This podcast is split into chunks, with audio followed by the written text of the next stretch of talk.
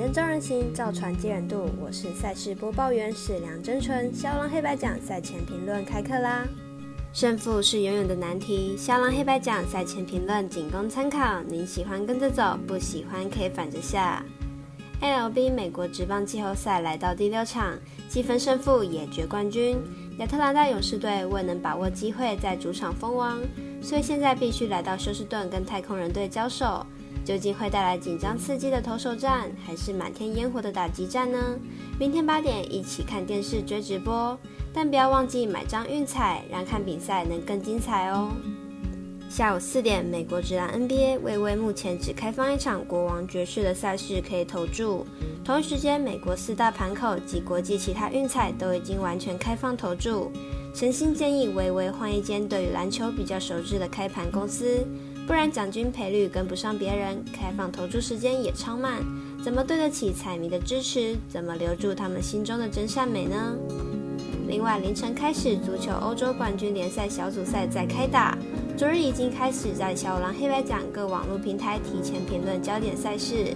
如果要看文字分析或申办合法的运财网络会员，都可以到小狼黑白奖的脸书、FB、IG 及加入官方赖账号免费查看哦。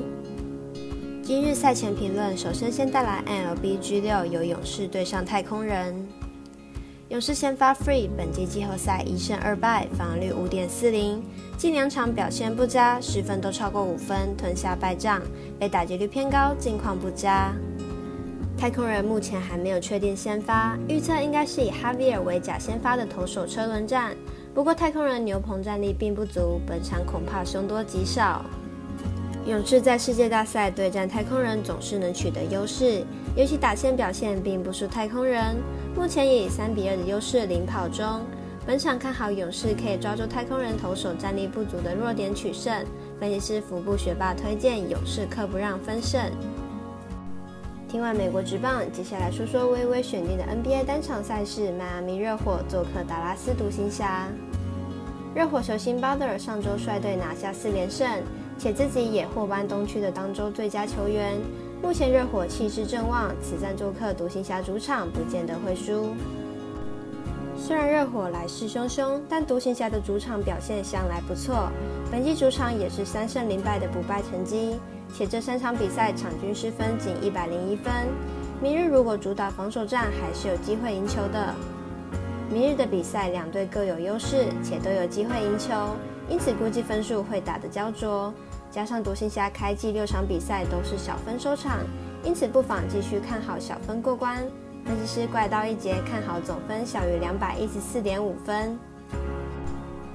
最后一场赛事来看欧洲冠军联赛，十一月三号凌晨的比赛，请参考昨日分析。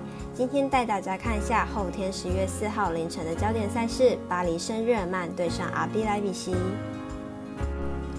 巴黎圣日耳曼目前欧冠赛场打出二胜一平的不败战绩，以积分七分占据小组第一。而比莱比锡今年的表现不太好，去年欧冠称得上是一只黑马，但今年的表现实在差劲，球队三战三败。